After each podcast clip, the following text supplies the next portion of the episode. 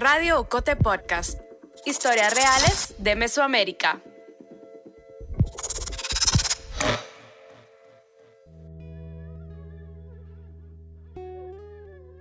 Saberes es un video podcast conversacional de Ocote para escuchar voces esenciales del pensamiento indígena contemporáneo en Guatemala. En esta primera temporada, la cantautora y activista maya cachiquel Sara Kuruchich es la anfitriona que conversa con Lorena Cavnal, Edgar Skit, Ana María Chocoj, Edgar Sascabum, María Jacinta Chong y Rigoberto Quemé. La agricultura y la milpa son parte fundamental de nuestra cultura y modo de vida.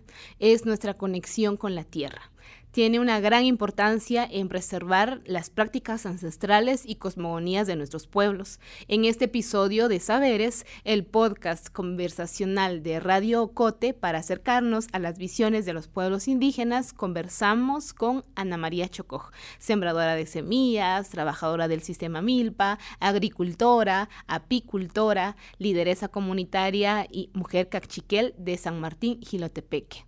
Y como este podcast lo evidencia, también sembradora de palabras. Ana también está comprometida en apoyar a las mujeres de su comunidad para que mejoren su calidad de vida, no solo a través de la agricultura o el trabajo en el vivero, sino promoviendo espacios de organización, apoyando y también acompañando a mujeres sobrevivientes de violencia. Tikuluhun ni malej rutzili bechujonal, bakamin yalan yojikot, yohni maqihun, ichuka janila ni kamatishik roma, ni kabeyar, ni kachapel, ni katir, nutun rich hum eichik, babe, chupan de junda mahre, ni ka yarzi rubech, ni ka ich osapetik, chirejun nan yalan rokih, parutinamit, chuka yalan rokih, paronojel, ri ishimolef. Doña Ana Chocoj, es la mujer con quien estamos conversando este momento. Muchas gracias compañeros por invitarme. Guacamiña, jun salud, soer conocer collare, cami jun igre, kikot aguam, reconocer porque kimolki, cami, shajun igre, cami juicen kikot aguam yin. Mm. Matios riajaj, matios rilejo, matios conocer emolki kami roh conogel y ricachaj traver y remedio y comunicación. Chiña un salud conogel en cachaj matios kami matios conogel Matiosh, doña Ana. A ustedes quienes nos están escuchando, quienes nos están viendo desde las diferentes plataformas, eh, gracias por mantener la palabra encendida, por mantener la chispa encendida, como ese ocote maravilloso que también acompaña nuestros hogares y acompaña nuestros espíritus para que puedan sanar y puedan mantener la esperanza.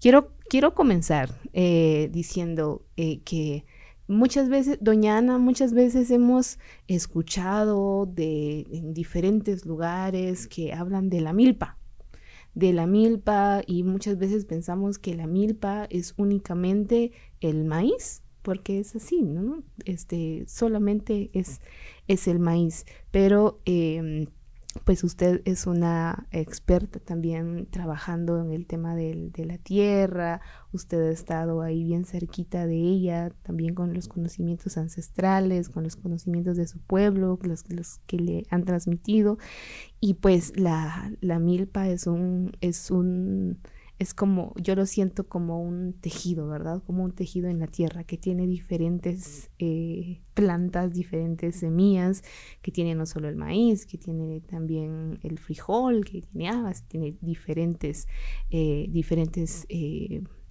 cosas que nos, nos, alimentos prácticamente que, que acompañan nuestra cotidianidad y nuestra vida. Entonces quería preguntarle, doña Ana, este, ¿qué cultivan ustedes como familia? Como familia pues cultivamos desde niña pues yo aprendí a trabajar la tierra. Cuando nos quedamos pequeños crecí sin papá. Entonces eso motivó a que teníamos que ver cómo sobrevivir. Entonces la y la forma que encontramos cómo sobrevivir era sembrando la milpa sembrando frijol. Y como se lo decía no es solo la milpa sembramos la milpa, pero en medio de esa milpa sale, salen las hierbas, el mascuy, salen los pledos, sale el chipilín. Qué rico. Y sembramos huicoy, sembramos ayote. Y el ayote pues también produce la punta, que también lo comemos en el área rural. Es cierto. La flor. Deliciosa. Y también sembramos el huicoy, también el huicoy también da su, su flor que es, es comestible, su punta, las hojitas tiernas y el fruto. Y, y ahí de una vez aparta uno para su semilla. O sea, en, el, en la milpa no es solo la milpa, sino también está el ayote. También que solo, ya cuando cosechamos, pues cosechamos frijol, cosechamos ayote, cosechamos bicoy. Y en otras comunidades, pues dependiendo el, el área donde uno esté, también se cultiva haba, también se cultiva arveja Mm. y colis. Es muy rico porque en todo eso pues ya no, no, no es como el, el que viene en el, de las fábricas o, o de alguna finca. Totalmente diferente el sabor de lo que uno va a consumir o va a comer uno en la casa. También cuando ya el frijol está en ejote, también lo comemos en pepita. Y de la misma milpa sale el miltomate, a ver, juntamos Ujú. nuestro miltomate, una mata de chile que hay a veces entre la milpa, y a eso Ah. hacemos un, un revolcado de, de ejote con miltomate. O sea, todo eso viene a través de la milpa. Cuando usted está trabajando con, eh, con, por ejemplo, este, de repente hay un arbolito de aguacate o cuando hay corte o se hace la tapizca también, eh, ¿cómo, cómo ve usted, eh, doña Ana, el tema del, de la luna? Porque yo, por ejemplo, he escuchado a mi mamá y dice, ay, no, no vamos a bajar ahorita los aguacates porque la luna es nueva, hay que esperar a que sea luna llena.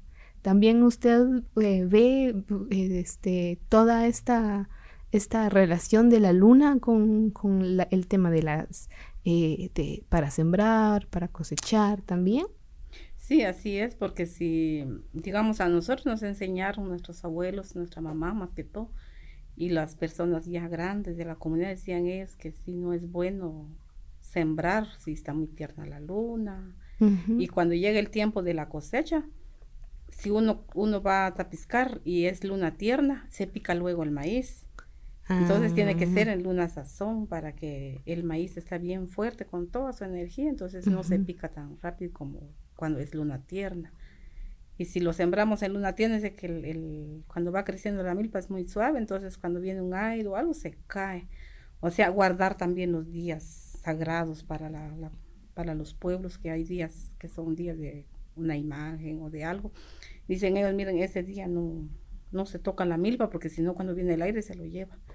Entonces, Mm. sí se respeta esa parte como una cosmovisión que Sí, hay, pues. que miramos a nuestro alrededor, pero sí se respeta el, el, digamos, las fases de la luna, los días sagrados, que no, no debemos de entrar a la milpa. Hoy no se puede porque es día, como decía mi esposo, es día de San Antonio, no hay que ir, me decía, porque si no se va a caer la milpa. Entonces hay un respeto hacia, hacia esa parte de la tierra. Y la fase de la luna sí es bien importante. Y sí, sí, lo, sí lo hemos comprobado, porque si bajamos un racimo de banano, que es luna tierna, seguro, seguro no se va a madurar. Si se madura, no va a tener el mismo sabor. Mm. Sale bien, bien, bien, pero algo pasa y ya no, ya no sale. No, sí, es verdad. Ajá, entonces sí, el aguacate, cualquier fruto que querramos bajar tiene que ser en luna sazón. Quería, este, doña Ana, usted me mencionaba, bueno, mencionó hace un rato a, a- que algunas veces hablaba con su compañero, con su esposo, para ponerse de acuerdo con el tema del, de que, del tema de eh, cuándo iban a hacer la, la, cosecha sobre algo o no. Y me surgía una pregunta también. ¿Cuál es el, doña Ana, para, eh, para ¿Usted, ¿Usted qué piensa o cómo siente usted si no existiera el trabajo de las mujeres? Porque muchas veces en la agricultura eh, solo se ve, se ve y se ve más el trabajo de los hombres. ¿Cómo ve usted este trabajo de, de las mujeres? ¿Qué, sí, ¿Qué pasaría si las mujeres no se involucraran en la agricultura? Yo digo que sería un desastre si no se involucrara la mujer. Porque la mujer es un, un papel, tiene un papel bien importante. La mujer es la que prepara siempre los alimentos, lo lleva al campo. y se van en familia. Muchas veces lo hacen en familia, muchas veces solo en pareja. Pero la mujer es la que ayuda a preparar la tierra. Hay mujeres que hoy en día todavía trabajan la tierra. Yo he visto ahí donde yo vivo, pues hay una hay un matrimonio, son jóvenes, pero ellos los dos trabajan la tierra. Los dos llegan, ella lleva su comida, se sientan a comer, comparten, pero ella con su asadón siempre. Y es cierto, entonces yo lo hago también, yo me voy, a veces quiero sembrar algo o quiero, o yo miro que mi, tiene mucho, mucha maleza, mucho monte, voy a arrancarlo, llevo mi asadón o llevo mi machete a chapear un poquito y a limpiar para que eso esté, esté limpio, pero, pero sí la mujer sí tiene un, un, papel bien importante tanto en, en, la administración que tiene de los alimentos, porque ella es la que ve cómo, cómo administra sus alimentos, ella la que ayuda a tapiscar y cuando el maíz llega a la casa, la mayoría de veces la que deshoja el, maíz es la mujer, porque ella deja su tusa para su tamalito que va a servir, deja su tusa para hacer sus chochitos y ella es la que termina haciendo todo. Y, el, y el, maíz pequeño, le llamamos nosotros el mulquito, todo eso lo desgrana la mujer. En la noche termina de su tejido muchas veces. Y, y ella, yo lo hago, yo también a veces cuando desgrano mi maíz y nos ayudamos a veces con mis hijos o con mi esposo. Y la zarandeada del maíz, la mayor parte lo hace la mujer, porque el hombre a veces tiene que salir y trabajar, ganar su comida también para los niños y todo. Entonces hay que hacerlo. Y muchas veces también pasa, se ve en, en, nuestras comunidades que las mujeres lo hacen porque muchas veces también los hombres tienen un vicio y la que enfrenta todo con los niños es la mujer. O sea, la mujer sí está involucrada en todo. La, para mí, yo lo he vivido, lo he visto y compartimos con las compañeras y a veces lo platicamos, que la mujer es una parte bien fundamental en las comunidades, incluso en la ciudad, no solo en las comunidades, pero la mujer sí en sí tiene un papel bien importante. En el tema de la En el tema de la agricultura, porque incluso vamos, si, si cambiamos el tema de, de, de cultivo, vamos al café, si ustedes no me dejarán mentir, usted lo ha visto, los compañeros que están aquí lo han visto. Las que cortan café, la mayoría son las mujeres. Ellas son las que se encargan de recolectar la limpia del café, la siembra. Incluso en los viveros prefieren contratar a una mujer porque sé que la mujer tiene las manos un poquito más delicadas y lo hace con más amor, con más cariño, el hacer los trasplantes. Entonces, en la mayoría de lugares, sí, la mujer tiene un papel bien importante, en todo tipo de cultivo.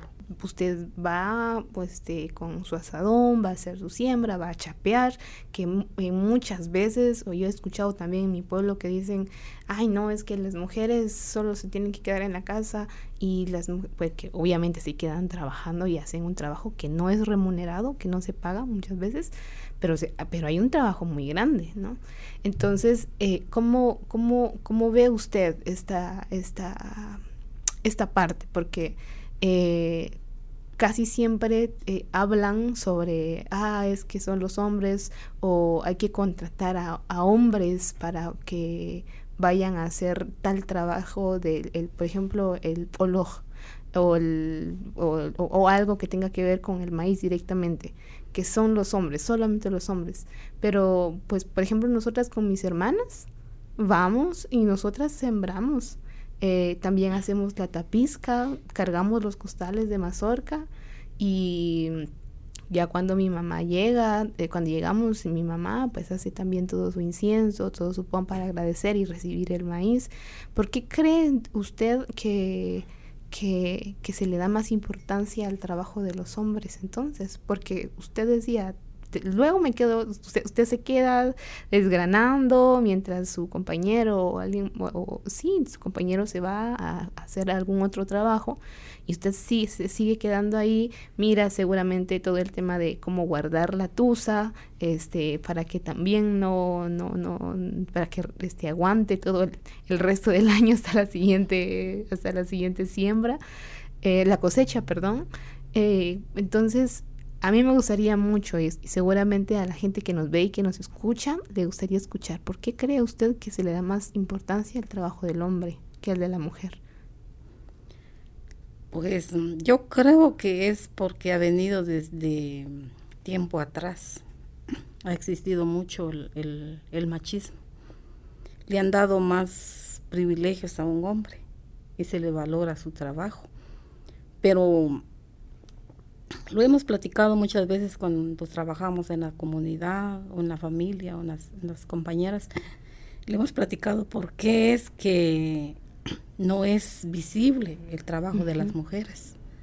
Uno no es visible, otro es que, que, como usted mismo decía, que la mujer es para estar adentro. Pero el trabajo de adentro es mucho. Claro que, es un trabajo, como le digo yo, a veces se ríen mis hijos, le digo yo, es un trabajo sin sueldo. Porque no hay sueldo, le digo yo. Y uno está trabajando desde que amanece hasta que anochece. Sí. Pero ha venido desde nuestras familias, desde antes, lo he visto yo, que si es hombre, pues que se le sirva.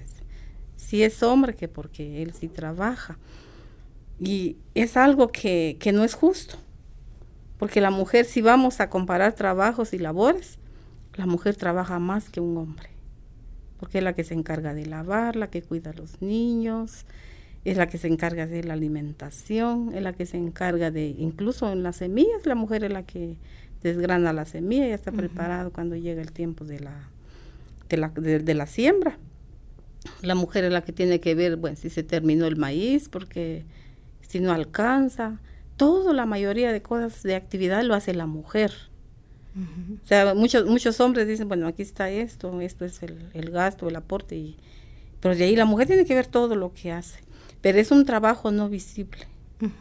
Pero ha venido desde la parte del, de los hombres que dicen, o sea, fueron como que fue criado tal vez así de, de familia.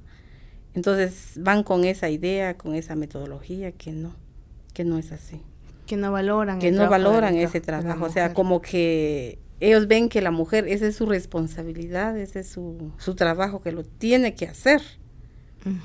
No, no cómo lo van a hacer saber pero lo tienen que hacer. Algo así lo, lo, lo mira uno a veces dice uno, y, uno dice a veces no es justo no es justo porque el trabajo es demasiado. Ajá. pero ha ido cambiando poco a poco o sea queda en nosotros como mamás porque ha venido también el, el, el, que no valoran a veces los hombres, porque también nosotros como mamás, digamos nuestras mamás a veces han criado a los, a los hombres con cierto privilegio. Y no debe de ser así, o sea, debemos de, de que haya una igualdad, tanto de responsabilidades como de derechos. Por supuesto. Pero sí, la mujer se ha sido bastante, como que no existiéramos a veces, y es la parte bien fundamental de la mujer en un hogar, en la comunidad, en la sociedad, en todo. La mujer siempre está ahí. Vamos a un hospital, la mayoría de mujeres son enfermeras. Y son las que más trabajan las enfermeras si vamos a un hospital. La mayoría son mujeres. Porque tienen esa delicadeza por naturaleza también. Traen esa delicadeza en las manos, tienen ese sentimiento. Son más sensibles. Entonces el hombre a veces no le da importancia, es bueno, bueno, si no, se va y ya. En cambio uno de mujer no, uno va viendo cómo hacer o qué hacer o cómo resolver las cosas. Doña Ana, y esta eh, invisibilización que, que, mencionaba sobre el aporte, el trabajo y toda la importancia que ha tenido eh, que las mujeres históricamente en todas las comunidades y todos los pueblos han tenido un trabajo fundamental en el tema de la agricultura, el tema de la milpa, el tema de la siembra, de la cosecha, de, todo. Em, usted mencionaba algo eh, este, sobre el, tema de los del privilegio de los hombres. ¿Cómo, cómo, ¿Cómo podemos ver o cómo podríamos entender nosotras y nosotros que de pronto hemos, que hemos escuchado o, lo hemos vivido? O sea, no, no es la misma situación con, con, todas las familias, por supuesto, pero de repente, eh, ah, eh, a mi mamá, mi, mi abuelita le, heredó tal cosa o a mi papá le heredaron tal cosa. Eh, pero muchas veces, eh, o sea, todavía se sigue viendo que las mujeres no son dueñas de las tierras. Aunque sean pequeñas, pequeños fragmentos de tierra, no, sí, no son dueñas de, de, eso. Algunas veces pasa a nombre de sus esposos, pasa a nombre de o de sus hermanos. Eh, es muy difícil hacer, incluso a veces este, cuando una pregunta sobre algún terreno que está en venta, pues como que no le ponen tanta atención porque es mujer. Entonces, ¿cómo ve, cómo ve usted toda esa parte? Usted que ha también tenido este acercamiento en, todo, el, en todo el tema del cultivo, de la tierra, de, de, de todo esto, de la agricultura, ¿cómo, ¿cómo mira usted esa parte sobre la tenencia de tierra de las mujeres? Es bien injusto, porque ha venido desde atrás, desde nuestros papás, dicen ellos, ah, es mujer, no tiene derecho.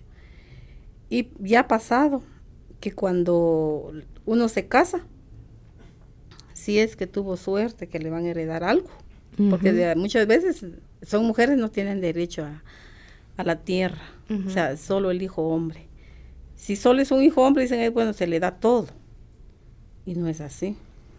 Pero los, los papás así tienen ese pensamiento muchas veces. Y cuando la mujer a veces logra que se le da, dice un papá, bueno, le voy a dar llama a, al yerno y le dice, uh -huh. bueno, ahora va a quedar a tu nombre.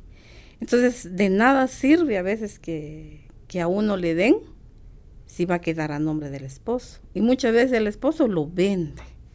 Si tiene un vicio o algo, cuando usted oye ya no tiene nada.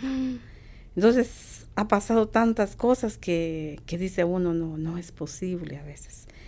Nosotros hemos trabajado mucho esa parte, le digo que que por qué esa, esa falta de acceso a la tierra hacia las mujeres, si cuando las mujeres son mejores administradoras que un hombre. Hay hombres que también son buenos administradores, pero las mujeres, la mayoría de mujeres que yo conozco, administran muy bien la economía, la tierra, pero lamentablemente si vamos a las comunidades donde vivimos o cualquier territorio de, la, uh -huh. de los pueblos indígenas, si vamos, tal vez el 2 o 3% de las mujeres son dueñas de un terreno. La mayoría no tienen acceso a la tierra. Entonces muchas veces siembran aquí, alquilado. Hay uh -huh. que pagar todavía el, el, arrendamiento de un terreno para poder sembrar. Porque, porque le gusta pues tener algo. Como decía una mi hermana, le digo, ¿por qué sembras todavía? Y tu esposo no le gusta, le decía yo a ella. Porque ella me dice tan alegre ir al campo tan alegre trabajar la tierra, tan alegre, me dice, porque cuando crece la milpa, me dice, las primeras hojas cuando ya están anchas, hacemos un pulique, me dice, de hierbas o de gallina, y los tamalitos de hoja de milpa. Qué ricos. sí. O sea, hay muchas cosas que, que no tienen un precio.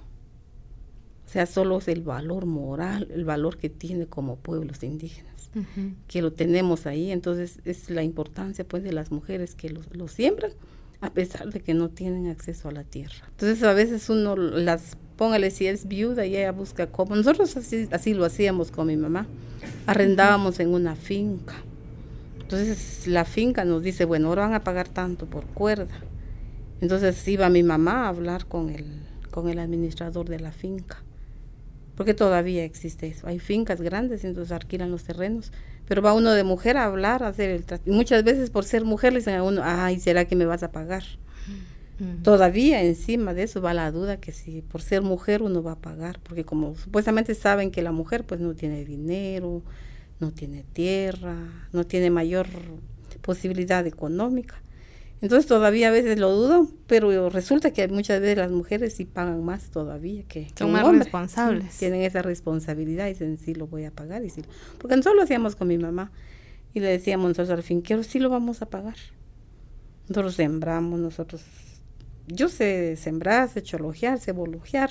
Entonces sí duele la espalda porque no es, sí. es un trabajo que no es no es digamos, suave. No es suave. y, y, digamos, sí. ese, ese trabajo que uno hace, si vamos a la larga a hacer cuentas, no es un, un trabajo, digamos, rentable.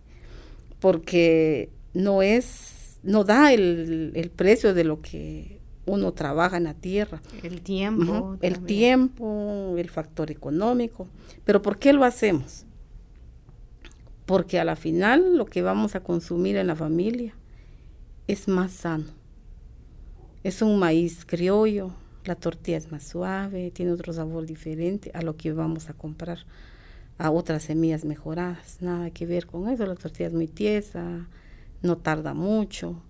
Y, todo lo que le damos un valor nosotros al, cuando sembramos, ya sea en la milpa o el cafetal, es que de ahí vamos a traer un poquito de frijol, de ahí vamos a cosechar piliguas, vamos a, cosechar piloyes, vamos a mm. cosechar frijol negro, de suelo, de milpa, le llamamos nosotros.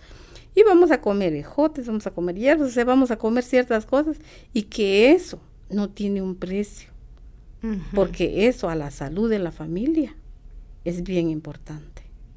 Las hierbas que comemos son muy nutritivas. Todo eso no tiene tanto químico, no, o sea, no fumigamos, no echamos tanto veneno para, para poder, ¿no? Lo que se va, va dando la tierra ahí, lo cuidamos y lo que tiramos es ceniza, es cal, cosas de, la misma. Orgánica. Entonces, eso es lo que muchas veces con las compañeras les platicamos, no es rentable, pero sí es saludable. Y eso no tiene precio para nosotros como familia. Porque entonces eso implica que no vamos a enfermarnos tanto y no vamos a estar buscando tanto doctor, tanta medicina que está demasiado caro hoy en día. Entonces, sí, es bien importante también porque en medio de la milpa o del cafetal hay plantas medicinales que nos sirven también para nuestra salud. Por supuesto. Entonces, todo eso a la larga, dice uno, sí, no es rentable, pero sí es bien beneficioso para, para las familias, en la salud, en los dientes, en todo. Nos, nos, nos ayuda, pues, entonces, quizás por eso es que nosotros como pueblos indígenas no lo dejamos de hacer y no lo debemos de dejar de hacer, porque es, no puede ser, como le decía yo a las compañeras, aprendamos a no ser consumistas, sino que aprendamos a cultivar, digo yo. Porque si somos consumistas, le digo, vamos a parar pagando todo lo que nos, nos dicen las empresas y no debe de ser así. O sea, si queremos un aguacate, lo tenemos, si queremos banano, lo tenemos, y, y solo vamos y lo vamos a... A veces cuando va uno al cafetal, dice uno, ay Dios, hay un racimo de plátano, hay un racimo de banano, lo traemos, lo comemos, tan rico, tan diferente el sabor. O sea, lo cuelga y ya, va bajando su banano, va haciendo lo que uno quiere con, el banano. Incluso lo vende uno, porque yo a veces lo vendo. Y todo es diferente, pues, o sea, sí, el valor, digamos, en la salud, eso es lo que, lo que vemos como pueblos indígenas, como familias. Doña Ana, yo la estaba escuchando, bueno, la, estoy escuchando y también me recordaba eh, que usted mencionó el tema de las semillas mejoradas.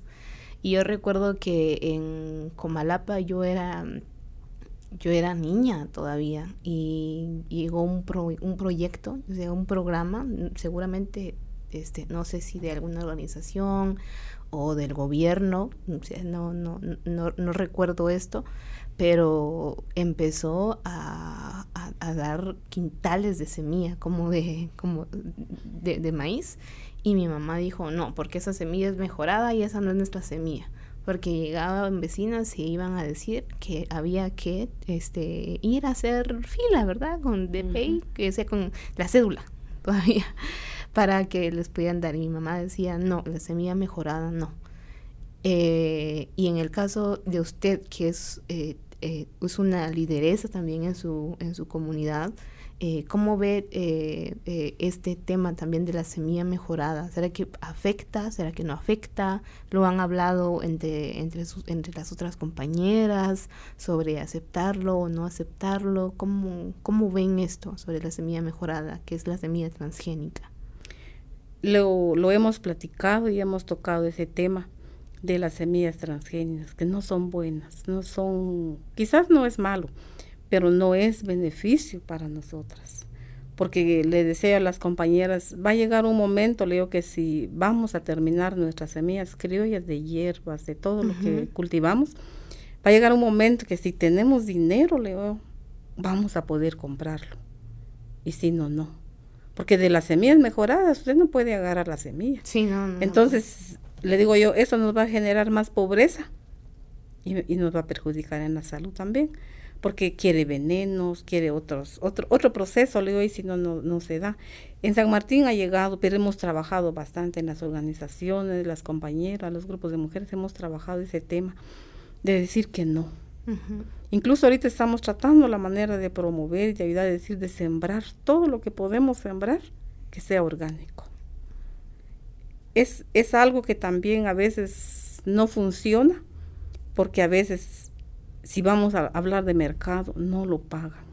O sea, no tiene un precio justo, cuando debería ser valorado lo orgánico, porque es más trabajo, pero en el mercado lo que dicen, ay, no, muy pequeño ese repollo, muy chiquito el rábano.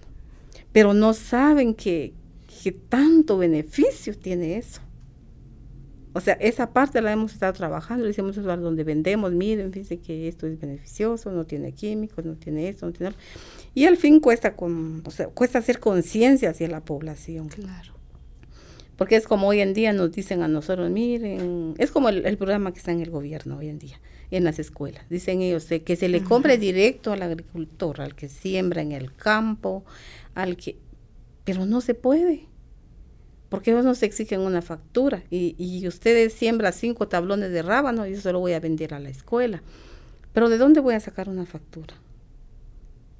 Y si, si uno va a hacer el proceso, tengo que declarar un montón de cosas que ni tengo. Y si la escuela me va a comprar solo dos veces. Entonces, a la final, ese programa no es tan, tan bueno, lo veo yo.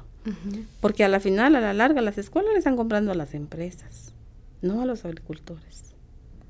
Porque el que produce el agricultor es poquito. Las mujeres producen por la, el mismo sistema de que no tienen acceso a la tierra, lo poquito que aguantan cultivar, eso es lo que, lo que siembran. Que unas dos, tres matas de whisky, y como el whisky se, se, expande, entonces, y da bastante también, pero si vamos a ofrecer nuestro whisky a, a, la escuela, no nos lo compran por lo mismo que dicen ellos, que es muy poquito, que tiene que ser bastante, que tengan su factura. Y entonces a la larga va el gobierno esos programas y no nos ayudan. Y a veces a través de eso dicen ellos, miren, les compramos, pero también compren las semillas mejoradas. Desde las escuelas les dicen. No sé, o sea, cuando llegan los programas, no de las escuelas, sino que digamos va una organización o ah. algo, y dicen ellos, bueno, les vamos a comprar el producto que tienen ustedes, pero también les ofrecemos semillas mejoradas. Ah. O sea, usan un sistema también cuando a veces le ofrecen a uno y dicen, pero ahora, mire, es que lo que ustedes producen es muy poco, es muy pequeño, y mire, con eso van a producir más. Es cierto, hay una compañera, pero vos si se produce más, dice, eh, pero si se gasta más, dice. Y, va, y cuando se terminó todo, me dice, tengo que volver a buscar la semilla, volver a comprarla.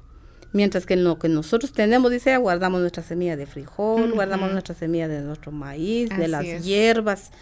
Juntamos la semillita, lo guardamos y ya. Volvemos a sembrar. Entonces, o sea, no nos, no nos genera un gasto.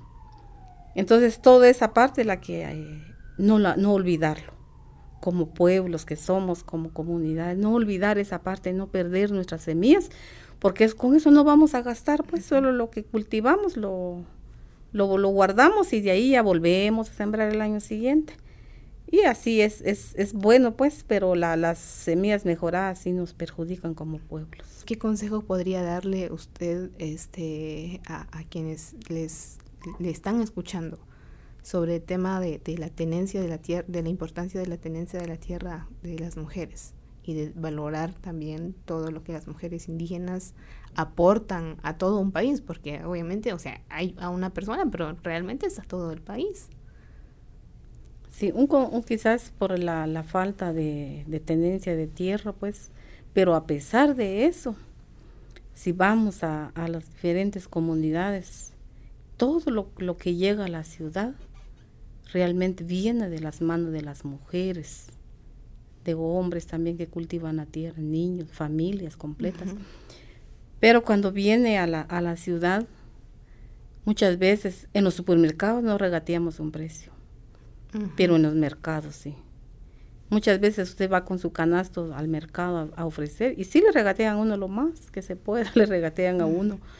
Entonces quizás también, tal vez un consejo es, como decía yo a las compañeras, el no regatear tanto, ponernos a pensar de la compañera que trabaja la tierra y que con cuánto sacrificio llega ese producto a la ciudad Cuando llega a la ciudad, todo lo que viene a la ciudad es hecho por la, mayoría de manos de mujeres. Si vamos al Molonga, si vamos a Patizía, lo que vamos a ver definitivamente son mujeres con botas trabajando la tierra.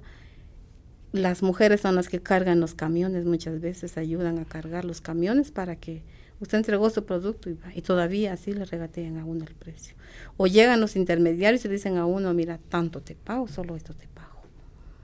Y dice, ustedes se han dado cuenta cuando hay épocas que si hay demasiada zanahoria, muy barato. Y hay veces mejor, a veces hay gente que lo ha tirado mejor en los campos porque ya no, da pues lo que uno invirtió en esa tierra. Entonces para mí en la, en la ciudad pues tratar la manera como mujeres, no desperdiciar lo que compramos, darle un valor lo que vamos a ir a comprar al mercado, porque al mercado hay de todo y uno compra y uno dice, ¿cuánto cuesta tanto? Si me dicen cinco quetzales, uno es capaz de decir, muchas veces le dicen a uno, un quetzal. Es cierto. Y entonces, quizás yo, yo le diría hacer conciencia en, en la población, en no regatear tanto, sino darle su precio, su valor, pensando en la compañera o en la familia que está trabajando en el campo de sol a sol, porque es un trabajo bien duro, no es un trabajo suave. Muchas veces uno madruga para no llevar tanto sol, porque ya cuando llega a las 11, 12 el sol bien fuerte y uno trabajando la tierra. Entonces a veces uno se detiene a veces un poco y dice uno, mejor lo voy a hacer más tarde, otro poquito más tarde. Y va a hacer otras cosas uno como mujer a lavar o hacer otras cosas mientras que baja el sol y vuelve uno otra vez a trabajar lo mismo. Pero que sea pues un precio justo, darle ese precio justo al, a todo lo que es la hortaliza, muchas cosas, la artesanía, tantas cosas que hablar de, de lo que hacen las mujeres porque no, no solo hacen la agricultura, y las mujeres hacen artesanía, cuidan animales, cuidan de todo, elaboran quesos, y tanta cosa que es de hablar de la mujer, porque la mujer es la que lo hace, la mujer es la que lo procesa y la mujer es la que lo vende. Encima de eso todavía lo tenemos que ir a vender. Y eso es algo que, que, en la ciudad muchas veces no se valora. O sea, no es, no es reconocido el, el, el valor pues del producto. O sea, si nos dicen 25 quetzales, ay Dios, le doy 10, le dicen a uno. Y hay veces hasta con unas palabras humillantes, una, ah, 10 quetzales. Todavía manejan esa palabra, todavía muchas compañeras o compañeros dicen, ah, 10, mira. De todas maneras, eso Cintia le dicen a uno. Es bien, una palabra bien, bien dura a veces, pero tampoco, como le digo yo a mis compañeros, yo no me avergüenzo de ser indígena, no me avergüenzo de mis raíces, de lo que yo sé, lo que yo aprendo y cómo he vivido y como me ha ayudado pues en mi familia el, sembrar, el cultivar. Pero sí en la ciudad es, es, algo que tocamos ese tema de la ciudad, es, un, es algo que no, no, no le dan ese valor, esa importancia. Yo muchas veces le digo a las compañeras, debería de haber un mercado orgánico, donde de veras lo vendemos y que nos paguen el precio justo. Pero ese es un proceso y un trabajo que hay que irlo haciendo poco a poco y quizás un día va a cambiar las cosas, pero no se sabe cuándo. Yo les digo a las compañeras que hay que luchar y trabajar bastante, porque la verdad que cuando uno no tiene nada, dice uno, ¿dónde voy a sembrar? A mí me costó mucho. Yo cuando me casé no tenía nada, nada de nada, ni mi esposo ni yo. Pero a la final después a él sí le dieron un, bueno, hasta después, dijo mi mamá, les voy a dar un pedacito. Yo lo conservo Ahí tengo aguacate, tengo de todo sembrado. Entonces cuando tenemos algo, conservémoslo. Y las que no tenemos, luchemos en ahorrar. Siempre esa parte del, del ahorro. Ahorrar dinero para que un día tengamos un acceso a un pedazo de terreno. En ese pedazo de terreno podemos sembrar café, podemos sembrar milpa, podemos sembrar muchas cosas, flores. Y, y la mujer es bien, bien hábil para, para conseguir porque yo lo hago a veces siembro mis flores y, llega la gente y me dicen, ¿las vendes? Sí, está bien, las vendo. o sea, la mujer es hábil para muchas cosas, para tejido, para flores, para todo lo que tiene que ver, que hace su trabajo la mujer. Es, hay mujeres muy hábiles que están en la ciudad y han logrado salir adelante, han logrado comprar una casa, porque gracias a una tortillería que tienen, gracias a una venta de comida. Entonces, a esas mujeres que luchan, que ayudemos a otras mujeres que no tienen tal vez una idea o que no tienen cómo salir adelante. Quizás regalarles una semillita para que, que crezca esa semilla. Y muchas veces no hay necesidad que nos regalen un dinero, sino que, que nos den una semilla, que es una idea. Y que esa idea nazca y le demos vida, lo cuidemos como una mata de milpo, como un frijolito. Va a crecer y va a dar sus frutos. Y cuando da su fruto es que podemos tener acceso, aunque sea un pedacito de tierra. Las compañeras que están en la ciudad, las que nos oyen y que no tienen quizás ni dónde vivir, alquilando, luchemos por alcanzar esa meta de comprar un día con nuestro trabajo, con nuestro negocio, con lo que sea, ir acaparando un poco, o incluso hay, hay a veces en la ciudad, hay, hay métodos que dicen, bueno, mire, le vendo este lote o le vendo tal cosa por abonos. Y muchas veces uno ya puede uno vivir en el terreno y lo que uno va ha pagado de alquiler uno lo va pagando como, como un abono al terreno.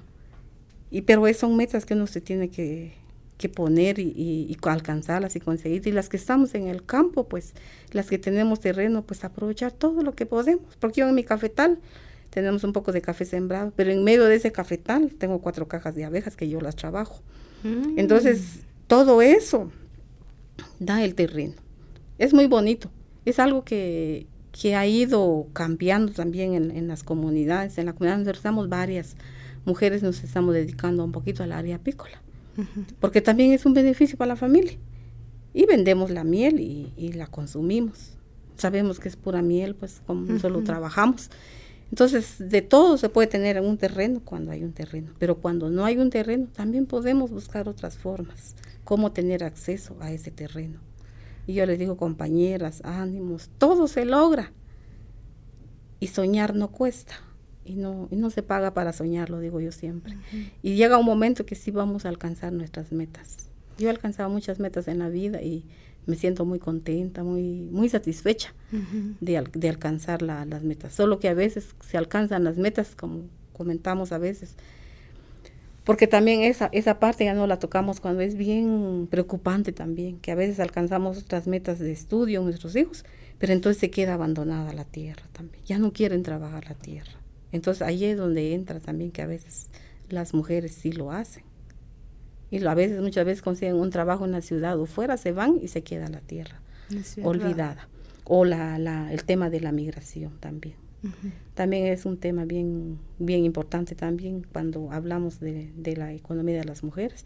Muchas mujeres trabajan la tierra hoy en día también porque los esposos migraron y ya nunca regresaron. Entonces la mujer es la que se quedó al frente y trabaja su tierra y mira su tierra. O sea, de todo se vive en los pueblos indígenas, de todo. Y tenemos todo tipo de problemas. Y en los conversatorios todo sale a veces que una cosa, como una cadena, que va un eslabón, otro eslabón y otro eslabón. Y así es nuestra vida de las mujeres. Y doña Ana, ahora sí, muchas gracias por sus, por sus miles y miles de palabras. eh, si, si hay mujeres que nos escuchan ahora, mujeres eh, indígenas, eh, a quienes sus compañeros o bueno vivimos en un en un en un país que es muy racista vivimos en un país que sigue violentando mucho nuestra nuestros cuerpos nuestra dignidad eh, y también hay muchos casos de mucha violencia hacia las mujeres, ¿verdad? de parte de sus compañeros, eh, de sus esposos, de sus parejas. Eh, si a ellas, ¿qué, ¿qué, les gustaría, qué le gustaría decirles usted a ellas? Sobre todo, este, eh, si de repente ellas tienen esta semillita y este sueño y este anhelo que usted mencionaba de, ay, me gustaría tener mi terrenito y poder sembrar y y resulta que el hombre eh, viene y le dice eh, que no, que, que, ella no es capaz, que ella no, no, no, tiene derecho a hacer eso, o el, o el mismo, pues eh, usted decía, cuando a veces se arrendan los, las personas de, los, los, arrendadores, que por lo general son hombres, como que no confían que son las mujeres. Entonces, las mujeres viven muchas maneras de violencia para poder tener este un espacio para poder sembrar, para poder tener su tierra, porque eso implica en su economía, ya usted lo mencionaba. Em, entonces, ¿qué, ¿qué, qué, podría decirles a ellas? Eh, que, que, constantemente de pronto viven escuchando que, que no tienen derecho de tener, eh, su, de tener tierra. Yo les digo a estas mujeres que trabajemos y algo que he trabajado yo es el tema de la violencia. Hemos trabajado el tema de la violencia de la niña, del niño, de la mujer, que es la que es más violentada. Pero yo le digo a las compañeras, tenemos, somos dueñas de nosotras mismas. Y que cuando, cuando usted se casa, le digo, usted no tiene dueño. Usted es la dueña. Y usted es la que tiene que pensar, tiene que valorarse usted misma. Y yo sé que es difícil, le voy a las compañeras, decirle a un hombre, sí lo voy a hacer, aunque diga él que no. A mí no me importa, le decía yo a una compañera, si dice que no. Pero si yo estoy segura lo que yo quiero, le voy, y lo tengo que hacer, lo voy a hacer. Y hemos trabajado mucho ese tema con las compañeras. Hemos logrado que muchas mujeres salgan de ese, de ese círculo de violencia. Pero es un, un tema bien complejo, bien complicado. Y las mujeres son muy sumisas y viven con mucho miedo. O sea, hay una violencia física, una violencia psicológica, una, una violencia pues que de, económica, porque eso le dicen, a veces dicen, ah, es que soy yo el, el, que te mantengo. Entonces, muchas mujeres a veces no dicen nada porque piensan de que sí de veras dependen del hombre y no es así. Yo le decía a una compañera que pasó un proceso bien largo y logró salir de eso, le decía yo, no es así. Porque trabajas, tienes manos, trabajas, te compras tu ropa, entonces no dependes de él. Dependo de yo misma, le digo. Y entonces hay que trabajar mucho, mucho ese tema. Y yo le digo a las mujeres, no se den por vencidas. Porque tampoco le digo yo a las mujeres, voy a esperar yo que llegue la muerte si yo sé que llega y, y es violento con un machete o con un cuchillo. No. Es de tomar una decisión, le digo yo, y decir hasta aquí nomás nos separamos, le digo, y, y, de salir adelante vamos a salir con nuestros hijos. Porque tenemos nuestros hijos, le digo, vamos a salir adelante. Hemos trabajado bastante con ese, ese tema con, de violencia y gracias a Dios hemos logrado bastante que, que han avanzado. En los grupos trabajamos con los compañeros cuando ustedes para venir a una reunión no tienen que pedir permiso. Tienen que informar. Le te informo, voy a ir a tal a veces se ríen cuando yo le digo, yo informo cuando ya regresé, ya regresé, les digo yo, porque ya, o sea, uno como mujer va a cumplir su trabajo que uno tiene que hacer, le digo, y, y tener su espacio. Es, le digo, es el derecho. Ajá, es un derecho, le digo, que uno tiene ten, que tener su espacio, la convivencia, la recreación, le digo, es bien sano, le digo yo. A veces nos vamos a comer al plan, le digo yo, un, un almuerzo, o una cena, una refacción como compañeros, a veces nosotros lo hacemos. Hace 15 días tuvimos una refacción, le digo, pues refaccionemos todos muy contento, muy alegre, porque entonces ahí se despeja la mente y deja. Y, y el ayudar, pues, a, las, les, a hacerles saber a las mujeres que tienen derecho, que tienen un espacio, y que sí hay una ley, aunque no bien aplicada, pero sí hay ley, luego que protege a las mujeres, le voy yo. Entonces, pero ese es un tema también que a veces tienen miedo de ir a hacer una denuncia. Claro. Entonces, pero se ha logrado bastante con eso y ha ido mejorando un poco en las comunidades ese cambio de vida de las mujeres. Si quizás les pegaban, ya no les pegan ahora. Yo he platicado con compañeras, es que me pegaban, es que... Uh -huh. Hay compañeras que se han separado. Tengo dos compañeras que así definitivamente se separaron, migraron después, están en Estados Unidos. Tienen una vida totalmente diferente ahora. Uh -huh. Muy alegre, muy bonita sus vidas que tienen ahora. Y dicen ellas, bueno, gracias, nos ayudaron. Muchas gracias, doña Ana Janila Matios. Saberes busca tender puentes, ampliar las voces y las escuchas para entendernos mejor desde la mirada y la narración de los pueblos indígenas. La producción estuvo a cargo de Julio Serrano Echeverría y María Olga Domínguez. La producción técnica a cargo de Diego León. La ilustración y diseño gráfico son de Oscar Donado.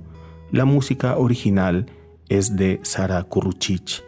La coordinación editorial estuvo a cargo de Alejandra Gutiérrez Valdizán.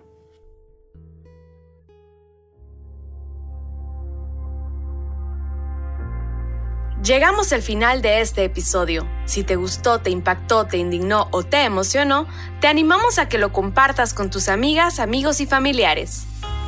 Sigue nuestro canal en tu plataforma de audio favorita para que te notifique cuando estrenemos un episodio.